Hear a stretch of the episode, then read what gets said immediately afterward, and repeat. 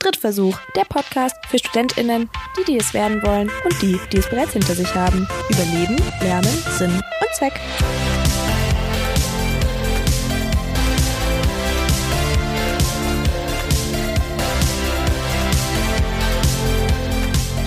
Hört und damit herzlich willkommen bei einer neuen Folge von Drittversuch. Mein Name ist Vera und in diesem Podcast spreche ich allein oder mit anderen über verschiedene Studiengänge, das Studieren an sich und alles, was drumherum noch so passiert.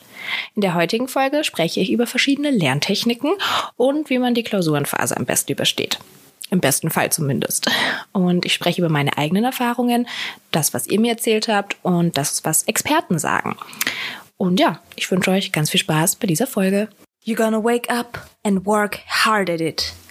Don't let your dreams be dreams. Make your dreams come true. Nothing is impossible. Yes, you can. Just do it! Und damit sind wir alle wach. Ich wollte diese Folge mit diesem wunderbaren Zitat aus Shia LaBeoufs Just Do It Motivational Speech auf YouTube zitieren.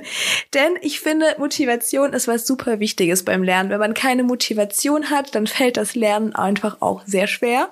Und das ist für mich so ein Video, das ich mir sehr gerne reinziehe. Wenn ich gar keine Lust habe, lasse ich mich mal von Shia LaBeouf anderthalb Minuten anschreien und denke ich mir so, alles klar, jetzt geht's los. Ich bin total motiviert. Mehr oder weniger. Aber so hat ja jeder so ein bisschen seine Art und Weise, sich zum Lernen zu motivieren. Natürlich, man kann sich Ziele stecken und wenn wir mal ganz ehrlich zueinander sind, wir haben ja alle wir haben ja alle, wow, Schwäbisch kommt raus. Wir haben ja alle uns das Ziel gesetzt, einen Bachelor oder einen Masterabschluss zu machen oder unsere Promotion zu vervollständigen, wie auch immer. Ähm, und das ist ja eigentlich unser größtes Ziel. Das heißt, wer sich für ein Studium entscheidet, entscheidet sich für Lernen, um ans Ziel zu kommen. Deswegen ist es eine ganz interessante und coole Folge, finde ich, über Lerntechniken mal zu sprechen, denn jeder Mensch lernt schließlich auch anders und jeder ist ein anderer Lerntyp und es gibt ganz viele verschiedene Arten des Lernens. Und es ist, glaube ich, auch interessant zu wissen, wie Studenten im Allgemeinen lernen, was sie tun könnten und was sie wirklich tun. Denn eine liebe Hörerin hat äh, mir geschrieben, ob ich mal eine Fra äh, ob ich mal eine Folge machen könnte über Lerntechniken. Das hat mich mega gefreut. Ähm, sie selbst ist Abiturientin und möchte auch studieren und ähm, fragt sich selbst, wie man als Student eigentlich so lernt. Und das fand ich total mega, dass sie mir einfach geschrieben hat. Und dachte ich, ja, ich hatte das eh auf dem Zettel und dann schiebe ich das einfach mal ein bisschen vor. Nach so ein paar Interviews kann man jetzt auch mal wieder eine Folge nur mit mir machen und meiner schönen, angenehmen Stimme lauschen. Ja, und deswegen auch ein kurzer Aufruf an euch, die mich hört. Schreibt mir gerne, wenn ihr also Ideen habt, was für Folgen ich machen könnte was euch interessiert oder wenn ihr selbst mal zu Gast im Podcast sein möchtet. Natürlich, ne, it's a pandemic. Aber es gibt immer äh, Mittel und Wege, das Ganze irgendwie einzurichten. Man kann das auch via Zoom machen oder so, oder man macht es halt dann im neuen Jahr, wie auch immer. Ähm, es finden sich auf jeden Fall Möglichkeiten. Deswegen na, fühlt euch frei, schreibt mir gerne. Ich freue mich über jede Nachricht, die ich bekomme. Also wirklich, ich freue mich echt riesig. Ähm, Genau. und deswegen spreche ich heute über Lerntechniken und über das Lernen im Studium. Deswegen dachte ich, starten wir, wie das Studium auch, einfach mal beim Semesterbeginn, um zu sehen, wo könnte ich eventuell da schon anfangen, um mir später, kurz vor der Klausurenphase, ein bisschen Stress zu ersparen. Ich glaube, die Studenten unter euch wisst, was jetzt kommt.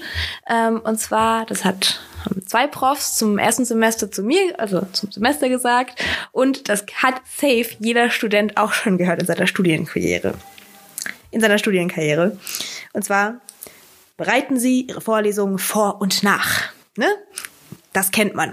Und da denkt man sich, ja, das ist an sich ein toller Ansatz und ich glaube, das bringt auch viel. Die Umsetzung ist so ein bisschen schwierig.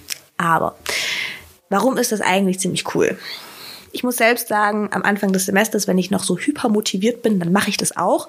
Und wenn ich mich dann später in der Klausurenphase dann wieder an diese Themen ranwage, weil ich sie wiederholen muss, weil ich sie ja schließlich in der Klausur auch zu Papier bringen sollte, ähm, dann merke ich, dass mir diese Inhalte auch viel leichter fallen. Natürlich könnte das jetzt auch dran liegen, dass die Inhalte am Anfang des Semesters allgemein einfacher sind, aber ich glaube, es hängt schon auch damit zusammen, dass man das einfach vor- und nachbereitet hat. Was bedeutet das denn jetzt genau für all diejenigen, die nicht studieren? Das bedeutet, ihr habt ein Fach, BWL zum Beispiel, allgemeine BWL, IMUG 1. Und ähm, da ist es so, die Professorin lädt immer ein paar Tage vorher ihr Skript hoch oder schon am Anfang des Semesters alle Skripte. Das kommt ganz auf den Prof an, manche machen das auch gar nicht, aber wir gehen jetzt mal von der Regel aus. Und dann habe ich die Möglichkeit, mich schon mal im Vorhinein zu informieren, was für ein Thema behandeln wir denn diese Woche? Was ist diese Woche wichtig? Ich kann mir das Skript schon mal ausdrucken, wenn ihr es auf Papier macht. Ich kann es mir auf meinen PC laden, ich kann es mir auf mein Tablet laden, je nachdem, auf welche Art und Weise ihr lernt oder eure Studieninhalte abspeichert. Dann habt ihr da schon mal Schritt eins erledigt. Dann könnt ihr euch schon mal anschauen, aha, okay, dieses und jenes Thema, was für Literatur hat sie vorgeschlagen was da vielleicht passen könnte oder wie auch immer. Also ihr könnt euch auf jeden Fall schon mal einen Überblick über das Thema verschaffen. Dann später in der Vorlesung seid ihr natürlich schon mal ein bisschen besser informiert. Ihr wisst, worum es geht. Ihr habt euch vielleicht sogar schon Fragen überlegt bei Dingen, bei Themengebieten, die ihr nicht verstanden habt. Und wenn die Fragen während der Vorlesung nicht beantwortet, nicht beantwortet werden, dann könnt ihr die einfach stellen. In der Nachbereitung geht es dann darum, das, was in der Vorlesung behandelt wurde, nochmal Revue passieren zu lassen, sich nochmal anzuschauen. Welche Inhalte habe ich verstanden, welche habe ich nicht verstanden, wo hapert es noch, wo sollte ich bei der nächsten Vorlesung nachhaken. Und ihr seht, es ist ein endloser Kreislauf. Das macht man im besten Fall bei jedem Fach nach jeder Vorlesung. Vor und nach jeder Vorlesung. Natürlich ist das enorm viel Zeit, was das kostet. Man hat auch nicht immer so Bock drauf, weil nicht jedes Fach interessiert einen mega, nicht jedes Fach versteht man total und es gibt einfach immer Dinge, egal ob im Studium, in der Schule, im Beruf später, es gibt einfach immer Bereiche, auf die man nicht so viel Lust hat, die aber trotzdem einfach sein müssen und da kann einem dieses Vor- und Nachbereiten helfen, am Ball zu bleiben und im Thema drin zu bleiben. Ich kenne das selber bei mir, bei Fächern, die ich nicht so toll finde, dass ich da gerne abschalte und denke, ach ja, das mache ich dann halt morgen. Wenn ich dann zum Beispiel frei habe, weil Wochenende ist, dann lese ich mir das alles nochmal durch. Ganz ehrlich, ich mache das nie und das ist sehr verheerungsvoll und ich kann das auch nicht empfehlen, das so zu machen. Denn gerade die Fächer, die ihr kacke findet, mit denen müsst ihr euch einfach, so schlimm es auch ist, intensiver auseinandersetzen. Wenn ihr die Ambition an euch habt, dieses Fach zu bestehen und eventuell sogar gut zu bestehen. Deswegen ist dieses Vor- und Nachbereiten, was die Profs einem immer raten, eigentlich auch die richtige Art und Weise, sein Studium ranzugehen. Aber es kennt natürlich jeder von sich selbst, dass es nicht immer so einfach ist. Aber ich wollte das einfach nochmal gesagt haben. Ähm, auch noch ein guter Tipp zum Anfang vom Semester. Gerade für Erstsemester ist es so, man lernt ja dann seine Kommilitonen kennen und ne, man fühlt sich, man fügt sich so ein in diesen Uni-Alltag und da gibt's auch ein paar kleine Tricks, die einem helfen können, später fürs Lernen und für die Klausurenphase einfach eine gute Basis zu schaffen. Zum Beispiel, dass ihr euch Kontakt zu höheren Semestern sucht. Das ist nicht immer so einfach und man denkt immer, oh Gott, ich bin ein kleiner Ersti und ich weiß nicht, was ich tun soll. Aber es gibt Facebook-Gruppen und es gibt die Fachschaft oder die Studentenvertretung oder wie auch immer. Es gibt ganz viele Menschen, die auch auf Facebook, Instagram präsent sind, wo ihr nachvollziehen könnt, dass die vielleicht euer Fach studieren und schon ein paar Semester weiter oben sind. Ihr könnt es versuchen, zu denen Kontakt aufzubauen und die zum Beispiel nach Altklausuren zu fragen, nach Dingen, die bei den Profs zum Beispiel auffällig sind, auf was die immer genau achten, so ein bisschen Infos zu bekommen. Das kann auch enorm helfen. Wenn man zum Beispiel eine Altklausur dann hat, nicht jeder Prof gibt gerne welche raus, dann kann man sich schon mal besser auf die Prüfung später vorbereiten. Und das mit den ähm, höheren Semestern, das nehmt ihr im besten Fall schon früher in Angriff, dass ihr einfach diese auf das zurückgreifen könnt. Es gibt aber auch in jedem Semester immer StudentInnen, die dann sowieso Connections haben und die dann auch von den anderen, die, ähm, also von ihren Freunden dann die Altklausuren bekommen. Also irgendwie kommt man immer in Altklausuren, aber das nur so als Tipp, die sind ganz wichtig. Auch zum Thema Kommilitonen, also Kommilitonen vom eigenen Semester. Es gibt immer Menschen im eigenen Semester, die ein bestimmtes Fach richtig gut können, die das richtig drauf haben. Und ich kann euch nur empfehlen, haltet euch an die schaut, dass ihr mit denen einen Draht aufbaut. Natürlich, wenn ihr sie menschlich total kacke findet, dann bringt das alles nichts. Aber wenn die nett sind, dann freundet euch mit denen an oder sucht den Kontakt. Einfach, dass sie euch eventuell helfen können. Weil Menschen, die sehr viel lernen und die sehr ambitioniert sind, können einen richtig mitziehen. Das sind richtige Zugpferde. Und zwar nicht im Sinne von, dass sie euch wirklich hinter euch, äh, hinter sich herziehen, sondern das ist diese Motivation, die auch, die die auch ausstrahlen. Zum Beispiel bei uns gibt's auch einen Semester, die ist so krass, die lernt so viel. Und immer wenn ich mit der irgendwie was zu tun habe, denke ich mir so, wow, die macht so viel, ich muss jetzt auch was machen. So, und ich bin jetzt auch, okay, alles klar, weil ich kann das auch. Und dann setze ich mich hin und wenn ich eine Frage habe, dann kann ich mich zum Beispiel an sie wenden und sagen, hey du, wie hast du das gemacht und so. Und dann nicht immer, das sollte man natürlich auch nicht überstrapazieren und so weiter, ihr wisst, was ich meine, dann hat man dann noch mal einen Ansprechpartner. Gerade für Fächer, ähm, wo man eben das nicht so gut versteht oder wo man die Inhalte einfach einem schwer fallen, es ist ja immer toll, wenn man jemanden hat, den man fragen kann, der nicht vielleicht der Prof ist, sondern der einem das Thema in der eigenen Sprache näher bringen kann. Und natürlich hat nicht jeder da immer Bock drauf und da muss man ja auch Verständnis dafür haben.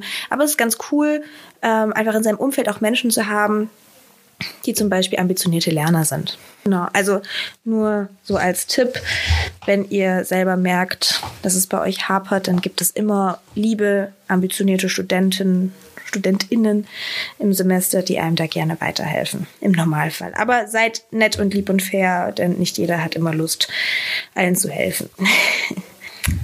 Dann ähm, noch ein guter Tipp, bevor ich mal in die Lerntechniken dann wirklich einsteige, ist ein Lernplan. Ich habe ein Seminar gemacht, Schlüsselkompetenzen-Seminare gibt's an der Hochschule Neu-Ulm zum Beispiel. Da kann man dann quasi sich außerhalb von seinen regulären Vorlesungen weiterbilden und ich habe da einen Kurs gemacht zum Thema Lerntechniken, Lernmethoden. Der ging einen Tag lang und da hatten wir auch dieses Thema mit dem Lernplan. Das ist so für mich auch etwas, was ich wirklich anwende und umsetze. Und das kann man auch vom Anfang vom Semester direkt machen, weil wenn man diesen Lernplan sich erstellt, bedeutet das ja auch, dass man, dass man immer im Blick hat, was eigentlich momentan aktuell zu tun ist. Und am Anfang vom Semester kann ich schon mal sagen, okay, wann sind ungefähr Prüfungszeiträume? Das kann man im akademischen Kalender nachlesen. Ich kann mir rausschauen, okay, in welchem Fach schreibe ich welche Art von Prüfung? Ist das eine mündliche Prüfung? Ist das eine schriftliche? Ist das ein Projekt? Was genau sind ungefähr die Inhalte? Ähm, und kann ich schon mal so ein bisschen differenzieren, was ich zu tun habe. Die meisten Profs geben auch so ein Workload raus, wo man sieht, okay, so und so viel ECTS, deswegen muss ich so und so viel theoretisch in der Woche machen um sich einfach so einen Überblick zu verschaffen. Meistens gibt es dann auch noch Scheinleistungen, das bedeutet Leistungen, die man erbringen muss, um überhaupt zur Prüfung zugelassen zu werden oder letztendlich seinen Bachelor zu machen. Das sind dann natürlich auch wichtige Daten. Es gibt allgemein Abgaben während des Semesters, vielleicht kleine Hausarbeiten oder so. Das kann man sich dann alles in diesen Lernplan reinschreiben und dann hat man einen Überblick wenn es dann später wirklich zur intensiven Klausurenphase hinführt, da ist der Lernplan dann sinnvoll, den so zu gestalten, okay, ich stehe morgens um 8 Uhr auf, mache mein Frühstück, Sport, was auch immer, oder schaue noch eine Stunde Netflix, um überhaupt auf mein Leben klarzukommen. Und dann hocke ich mich um 9 Uhr an meinen Schreibtisch, lerne bis um 12, mache eine halbe Stunde Pause, lerne bis um 3, mache eine halbe Stunde Pause, lernen bis um sechs, machen eine halbe Stunde Pause und so weiter. Ne? Also je nachdem, ähm, wie, wie ihr lernt, wann ihr lernt, ob ihr morgens gut lernen könnt, ob ihr den ganzen Tag über gut lernen könnt, ob ihr nachts lernt. Ähm, das findet man meistens relativ schnell für sich raus. Ich hatte einen Kumpel, der hat am allerbesten von 23 Uhr bis 4 Uhr morgens gelernt keine Ahnung. Ich könnte das nicht. Ich bin so ein typischer Morgenmensch. Ich stehe morgens auf und dann muss ich mich hinsetzen und da bin ich am produktivsten. Bei mir ist es nachmittags dann eher schwierig und am Abend kann ich noch so ein bisschen, aber morgens ist bei mir echt so die Kernzeit, wo ich so richtig krass aktiv lernen kann. Und das findet ihr aber mit der Zeit raus. Vielleicht wisst ihr das auch schon vom, von der Schule her oder ne, je nachdem, wie und wo ihr da jetzt viel gelernt habt, schon in eurem Leben. Ähm, wenn ihr wie ich seid und gar keinen Plan habt, wie man lernt und euch denkt, oh mein Gott, wie funktioniert das? Ich bin irgendwie so durchs Abitur gekommen und jetzt bin ich hier und ich sollte jetzt, ne? Ähm, dann hilft es auch mit den Methoden, die ich jetzt vorstelle, sich mal ein bisschen zu bekannt, sich ein bisschen bekannt zu machen und sich das anzuschauen, ähm, weil auch aus diesen Lerntechniken, die ich jetzt vorstelle, habe ich mir so meine Art des Lernens rausgezogen. Ich fange mal mit den Fanzigen an, weil die, die selber mache ich nicht und ich kenne keinen, der das macht aber ich finde die total faszinierend und die werden meistens von solchen ähm, Gedächtnis ähm, ne, Gedächtnisgenies, also so Menschen, die so richtig krass lange Zahlen sich zum Beispiel merken können, angewendet. Also so, ne, wo man sich so denkt, so früher, ich habe jetzt nur diesen Vergleich bei Wetten, das kam die dann und die konnte irgendwie die Zahl Pi bis zur 280. Kommastelle oder so aufzählen, also total verrückt. Und da hat man sich immer überlegt, okay, sind das einfach Menschen mit einem fotografischen Gedächtnis oder könnte ich das theoretisch auch? Und ich sage euch, es ist theoretisch möglich. Und zwar durch diese Loki-Methode. Klingt wie der böse Bruder von Thor. Ähm, schreibt man L-O-C-I. Und das hat was mit Orten zu tun. Man verwendet, also man benutzt Orte, um die man mit dem, was man lernen soll, in Verbindung bringt. Zum Beispiel sein eigenes Zimmer, finde ich, ist immer so ein ganz guter Ort. Und wenn man sich jetzt zum Beispiel eine gewisse Reihenfolge einprägen muss, kann, er, kann man im Geiste eine Route entlang gehen oder man läuft tatsächlich durch sein Zimmer, also vom Bett zum Schreibtisch, zum Schrank, zum Kommode, wie auch immer. Und auf diesem Weg hat man ja verschiedene Punkte. Zum Beispiel der Gang zum Schreibtisch. Das ist Punkt 1, Schreibtisch. Und dem Schreibtisch ordne ich dann eine gezielte Information zu. Dieser Schreibtisch steht dann zum Beispiel für eine Formel, für eine Rechenformel, die ich auswendig lernen muss, oder nur einen Teil von dieser Formel. Zum Beispiel, keine Ahnung, Gott, da fällt mir, ich bin immer so gut vorbereitet. Ähm, Rechenbeispiel a Quadrat plus b Quadrat gleich c Quadrat. Das ist doch so, das muss, das kann ich noch, ne? Okay. Und dann ist mein Schreibtisch a Quadrat. Dann gehe ich zur Kommode. Die Kommode ist b Quadrat. Der Schrank ist c Quadrat. Immer wenn ich dann die Route gehe, Schreibtisch, Kommode, Schrank, habe ich, okay, a Quadrat, b Quadrat, c Quadrat. Weiß ich, a Quadrat plus b Quadrat gleich c Quadrat. Ihr versteht mich.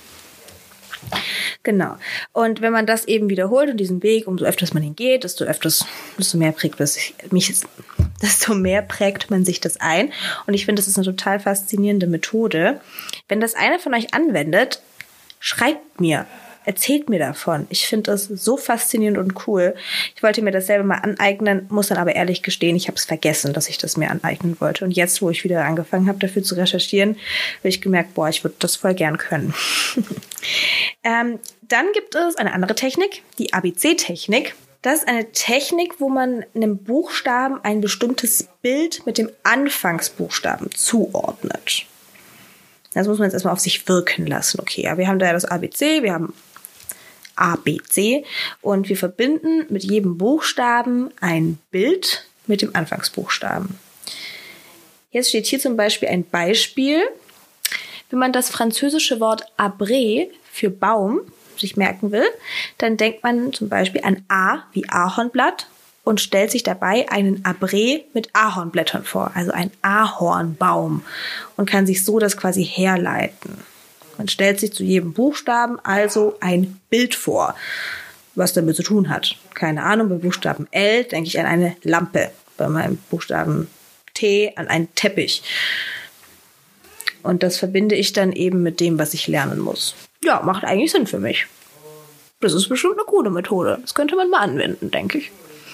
Ja, das sind so diese fancygen. Genau, oh ja, dann gibt's noch den Gedächtnispalast. Leute, das ist so ähnlich wie die Loki-Methode. Und zwar ist es dann ein Gebäude. Man hat also, man stellt sich in seinem Inneren, an seinem Kopf, stellt man sich ein Gebäude vor, eine Villa, ein Schloss, ein riesiges Haus, wie auch immer. Und da sind ja verschiedene Räume drin, logischerweise. Und jeder Raum steht für etwas. Zum Beispiel das Fundament besteht aus den grundlegenden Inhalten. Eins plus eins gleich zwei. Die Säulen wiederum, die das Haus stützen, bilden die wichtigsten Eckpunkte. Und über den eigentlichen Stoff hinausgehende ins Detail, die kommen auf den Dachboden. Also Sachen, die good to know sind, aber eigentlich irrelevant, die kommen auf den Dachboden. Und wenn man dann in der Prüfung abgefragt wird, kann man gedanklich durch diesen Gedankenpalast, den Gedächtnispalast, durchlaufen und sich dann, okay, wo sind meine Basisdaten? Ah ja, die sind auf dem Fundament. Und dann erinnere ich mich daran, was ich da eben abgespeichert habe. Ich finde das total fancy. Auch schon so viele Videos gesehen darüber. Es gibt, es ist echt eine Methode, die, die wirkt, aber das dauert ein bisschen, bis man sich das angeeignet hat. Aber ich finde das total cool. Mhm. Genau, das sind so diese fancyen Geschichten. Letztendlich, äh, wenn das einer von euch macht, ich wäre fände krass und bin super interessiert, also bitte meldet euch. Ansonsten die Classics, die jeder kennt und auch wie ich lerne, sind einfach zum Beispiel regelmäßige Wiederholungen. Sonst die Classics, die jeder kennt, wie ich zum Beispiel auch verwende, sind einfach Zusammenfassung schreiben. Das, wenn man vor- und nachbereitet, dann kann man sich das auch ein bisschen ersparen, dass man in jeder Nachbereitung seine Zusammenfassung schreibt. Und dann diese Zusammenfassung entweder einfach so lässt und immer wieder durchliest, also regelmäßig wiederholt, oder die verbildlicht in Form von Mindmaps, dass man sich vielleicht noch Karteikarten schreibt, wenn man bestimmte Wörter oder Begriffe auswendig lernen muss. So einen so eine Mischung aus allem ist, glaube ich, das, was am gängigsten ist. Dass, dass man einfach versucht, mit so vielen Variationen wie möglich zu lernen. Also Mindmaps, Karteikarten, Listen zum Beispiel, je nachdem, dass man eine Variation hat, dass es alles vielleicht auch schön aussieht, dass es visuell hübsch dargestellt ist. Das sind, glaube ich, so Arten, wie, wie normale Studenten lernen. Das bedeutet, ich nehme mein Skript her und der Prof sagt im besten Fall, zwei tolle Wörter, klausurrelevant oder nicht klausurrelevant. Letzteres ist das bessere Wort. Und dann, und dann weiß man letztlich, ähm, was wichtig ist und was ich streichen kann. Wenn etwas nicht klausurrelevant ist, roter Stift durchstreichen. Wenn etwas klausurrelevant ist, dann rotes X daneben, Pfeile, unterstreichen, überall. Oh mein Gott, das ist so wichtig. Einkästeln. Ne? Das sind dann so die Bereiche. Und dann könnt ihr besser zusammenfassen. Dann könnt ihr diese 700 Seiten Skript einfach komprimieren auf das, was wirklich wichtig ist. Nicht immer sagt der Prof, was wirklich wichtig ist, aber es gibt so bestimmte Themenbereiche, wo er sehr, sehr gerne drüber spricht zum Beispiel. Wir hatten in Unternehmenskommunikation einen Prof, da gab es eine Folie, eine Geschichte, der Communication Value Circle. Ich sag's euch, Leute, der liebt diesen Circle. Da wurde so lang drüber geredet und so ausführlich, da war mir klar, das kommt safe dran und das kommt sowas von safe dran. Ich muss den in- und auswendig können und ich sag's euch, der kam dran. Und zwar, ich musste ihn in- und auswendig können und ich hab's gemacht und da bin ich echt froh drum. Deswegen, ihr merkt es, es gibt Profs, die haben so Präferenzen bei Themengebieten, die sie total feiern und das ist dann super für die Zusammenfassung. Weil da seht ihr dann, da sollte ich mich vielleicht mehr drauf konzentrieren und ah, diesen Bereich jetzt eher nicht so. Das kann man dann vielleicht nicht ganz so priorisieren. Natürlich kann das gefährlich sein, weil wenn man 700 Seiten Skript hat, theoretisch kann alles aus diesen 700 Seiten rauskommen, aber Profs sind ja auch keine Unmenschen und die sagen euch ja auch so ungefähr, was drankommt und richtig coole Profs machen dann am Ende vom Semester noch so einen kleinen Crashkurs, wo sie euch dann sagen, was wirklich wichtig ist und was nicht so wichtig ist. Genau, und dann habt ihr eure Zusammenfassung und aus diesen Zusammenfassungen kann man dann auch echt was machen. Bei uns zum Beispiel im Semester gehen auch die Zusammenfassungen von höheren Semestern rum die die geschrieben habe, irgendwer hat dann die bekommen, die werden dann rumgestickt, ausgetauscht, dann sieht man, okay, was haben die damals gelernt, was war bei mir jetzt wichtig, dann kann man das so ein bisschen vergleichen. Es kommt natürlich auch immer auf den Studiengang drauf an, das geht nicht immer, aber in den meisten Fällen ist das eine sehr effiziente Art und Weise, das Lernen an sich anzugehen. Wenn es dann wirklich ähm, in die krasse Phase geht, also so drei, vier Wochen vor Klausurbeginn, seid ihr im besten Fall schon richtig gut informiert. Das ist aber theoretisch möglich, aber praktisch nicht. Viele fangen teilweise erst vier Wochen vorher an. Das ist auch möglich. Ich habe Bekannte, die fangen zwei Wochen vor den Klausuren an, die schreiben Bombennoten. Das kommt drauf an, wie ihr seid. Wenn ihr nur unter Druck funktionieren könnt und richtig krass lernen könnt, dann ist es euer Weg. Aber ich sag euch, das macht Herzrasen, das macht Schweißausbrüche, das ist einfach nur grauenvoll. Man kann nicht schlafen, man kann nicht essen oder man isst extrem viel. Es ist einfach, es ist kein schöner Zustand. Das ist die Klausurenphase natürlich allgemein nicht, man verflucht sie immer, aber es nimmt einem extrem viel, wenn man davor schon was geleistet hat im Semester und sich einfach ein paar Sachen auch wieder herholen kann. Da ist dann die Wiederholung zum Beispiel ganz gut, dass man einfach ne, sich die Zusammenfassung, Karteikarten, Mindmaps einfach immer wieder durchliest. So machen, so lernen ja auch die meisten. Was ich aber auch cool finde, ist mit allen Sinnen lernen. Es hat eine ein Mädchen, äh, es hat eine Abonnentin auf Instagram auf mein Fragetool zum Beispiel geantwortet, sie lernt mit allen Sinnen. Das bedeutet, Sie läuft im Raum herum, während sie sich etwas durchliest. Sie nimmt wie ein Podcast, ähnlich wie ein Podcast, ähm, quasi ihre Zusammenfassung auf. Sie spricht sie ein und hört sie.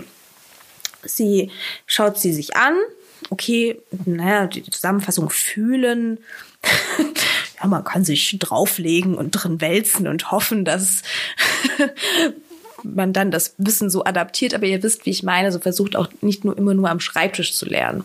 Ich zum Beispiel mache das ganz gerne, dass ich wie eine Rede halte, dass ich mich also hinstelle vor den Spiegel oder auch nicht oder vors Fenster, wie auch immer, und ich habe in der Hand mein Skript, mein selbst zusammengefasstes Skript und ich stelle mir vor, vor mir ist ein Publikum und ich erzähle diesem Publikum alles über dieses Thema. Erzähle diesem Publikum alles über den Communication Value Circle. Ich will den, den beschreiben, verbildlich darstellen, weil ich muss ihn ja später vielleicht auch zeichnen, dass ich weiß, okay, und so kann ich mich selber abfragen, ob ich das, was ich gelernt habe, schon wirklich verinnerlicht habe oder muss ich nochmal nachgucken? Wie oft muss ich noch nachgucken? Ah ja, okay, gut, das wusste ich nicht. Ne? Also ihr wisst, was ich meine. Was auch super ist, wenn ihr dann wirklich kurz vor Klausurbeginn seid, solltet ihr so weit sein, dass ihr Altklausuren schreiben könnt. Und zwar nicht nur, um Fragen auswendig zu lernen, äh, sondern auch um zu gucken, ob ihr das schafft. Denn was natürlich auch ein wichtiger Faktor ist in der Klausurenphase, ist der Zeitfaktor. Manche Klausuren geben 120 Minuten Zeit, manche 60, manche 90, aber ihr habt einfach nur diese Zeit. Und in diesem Moment, wo die Zeit oben ist, müsst ihr den Stift fallen lassen. Und das bedeutet auch, ihr müsst extrem viel Wissen in extrem kurzer Zeit zu Papier bringen. Und da lohnt es sich, sich eine Altklausur herzunehmen, sich einen Wecker zu stellen und drauf loszuschreiben. Und im besten Fall auch nicht zu spicken, sondern zu schauen, was kann ich überhaupt? Wo stocke ich? Und vielleicht wisst ihr ja auch schon alles aber schafft es nicht in den 120 Minuten das zu schreiben, runterzuschreiben. Und dann wisst ihr, okay, ich muss ein bisschen an meiner Schnelligkeit arbeiten. Das sind aber eher gesagt Luxusprobleme. Aber letztlich ist es halt auch ein entscheidender Faktor, dass ihr wisst, okay, ich muss mich knapper fassen, kurzer fassen, knackige Antworten geben, nicht zu viel drum rumreden. Das sind alles so Sachen, wo da helfen können. Das hat mir damals auch meine liebe Freundin Karima mir den Tipp gegeben und da war ich ihr sehr dankbar dafür. Genau. Aber letztlich ist es natürlich immer davon abhängig, wie ihr selber lernt und was ihr für Möglichkeiten habt. Ich habe mal ein bisschen rumgefragt, auch auf Instagram, wie ich ja gerade auch erwähnt habe, wie ihr so lernt. Und da kam auch ganz viel eben mit verschiedenen Apps oder mit YouTube-Videos zum Beispiel. Das Simple Club auf YouTube, das ist keine Werbung, die machen ganz tolle Videos zu vielen verschiedenen Themen. Das kann helfen, um nochmal was zum Erklären zum Beispiel oder nochmal einfacher erklärt etwas dargestellt zu bekommen. Es gibt aber auch so tolle Apps, die einem beim Lernen helfen, wie zum Beispiel die Anki-App. Das ist so eine Karteikarten-App, da kann man dann quasi das alles selber eintragen, was auf der Karteikarte draufstehen soll. Das kann man entweder auf dem Desktop oder auf dem Tablet oder auf dem Smartphone verwenden. Also hat man dann auch das immer für unterwegs. Die haben auch einen ganz coolen Algorithmus, dass das Programm merkt, okay, welche ähm, Karteikarten fallen mir leicht, welche fallen mir weniger leicht, wo muss ich noch ran, wo muss ich nicht ran. Ähm, das ist zum Beispiel so eine Hilfe, die man gut verwenden kann. Was auch toll ist, gerade zur Lernplanung, was ihr mir geschrieben habt, ist, dass ihr Trello gern verwendet oder den Outlook-Kalender, um so ein bisschen zu planen, wann ist was, was muss ich tun, was sind meine Aufgaben und so weiter.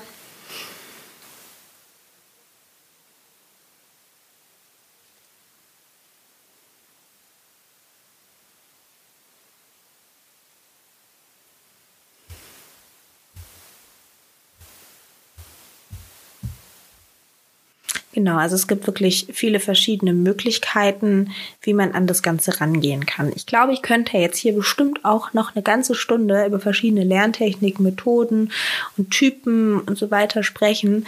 Letztendlich ist es aber so, und vielleicht ist es deswegen auch nicht super befriedigend, weil ich habe euch nicht die beste Lösung für alles. Ihr müsst es einfach selber rausfinden, welcher Lerntyp ihr seid, aber ihr müsst dafür einfach nur ausprobieren, was ihr, was euch Spaß macht, was euch nicht so viel Spaß macht, wo ihr gut reinkommt. Und das kann euch leider keiner abnehmen. Es gibt keine es gibt kein Rezept dafür, dass man sagen kann, okay, tue dies und dann schreibst du eine 1,0. Es gibt auf YouTube relativ viele coole Videos zum Thema Lerntechniken und Lernmethoden. Ich habe mir das auch mal alles reingezogen, als ich sehr verzweifelt war in meiner Klausurenphase und krass prokrastiniert habe, habe ich mir gedacht, naja, schaue ich mir lieber mal YouTube-Videos an zum Thema. Es hat wenigstens irgendwas mit dem Lernen zu tun. Ähm, die sprechen auch von dieser Lernplanung, von dieser Art, intensiv zu lernen und so. Es gibt so viele verschiedene Möglichkeiten. Ich habe euch jetzt mal nur so am Rande grob überblicksmäßig aufgezählt, was es so alles gibt. Und ich habe auch gesehen, was ich mega interessant fand, ähm, dass 85 Prozent von den Menschen, die bei meiner Umfrage mitgemacht haben, auf den letzten Drücker lernen und nur 15 Prozent das ganze Semester kontinuierlich. Und ich kann euch eins sagen. Diese 15 Prozent, ich kenne ein paar, weil die sind bei mir im Semester. Das sind auch die, wo echt richtig gut sind. Nur so als kleiner Hinweis. Vielleicht ist dieses Vor- und Nachbereiten wirklich eines der effizientesten Methoden. Und natürlich vorausgesetzt auch, dass man jede Vorlesung besucht, ähm, dass man einfach gute Noten schreibt. Ich hoffe, die Folge hat euch gefallen. Es war nicht zu durcheinander oder irgendwie, wie gesagt, ihr habt Feedback, Anregungen, Kritik. Ich freue mich über jeden, der mir auf drittversuch.podcast eine Nachricht schreibt und mir einfach sagt, wie es sich, wie es sich für denjenigen angefühlt hat, mir zuzuhören. Wenn euch dieser Podcast wenn euch dieser Podcast gefällt, erzählt euren Kommilitonen, euren Freunden, euren Profs, Eltern, ne, allen Menschen, den ihr kennt davon. Ich freue mich sehr, dass ihr mich hört und bis zum nächsten Mal.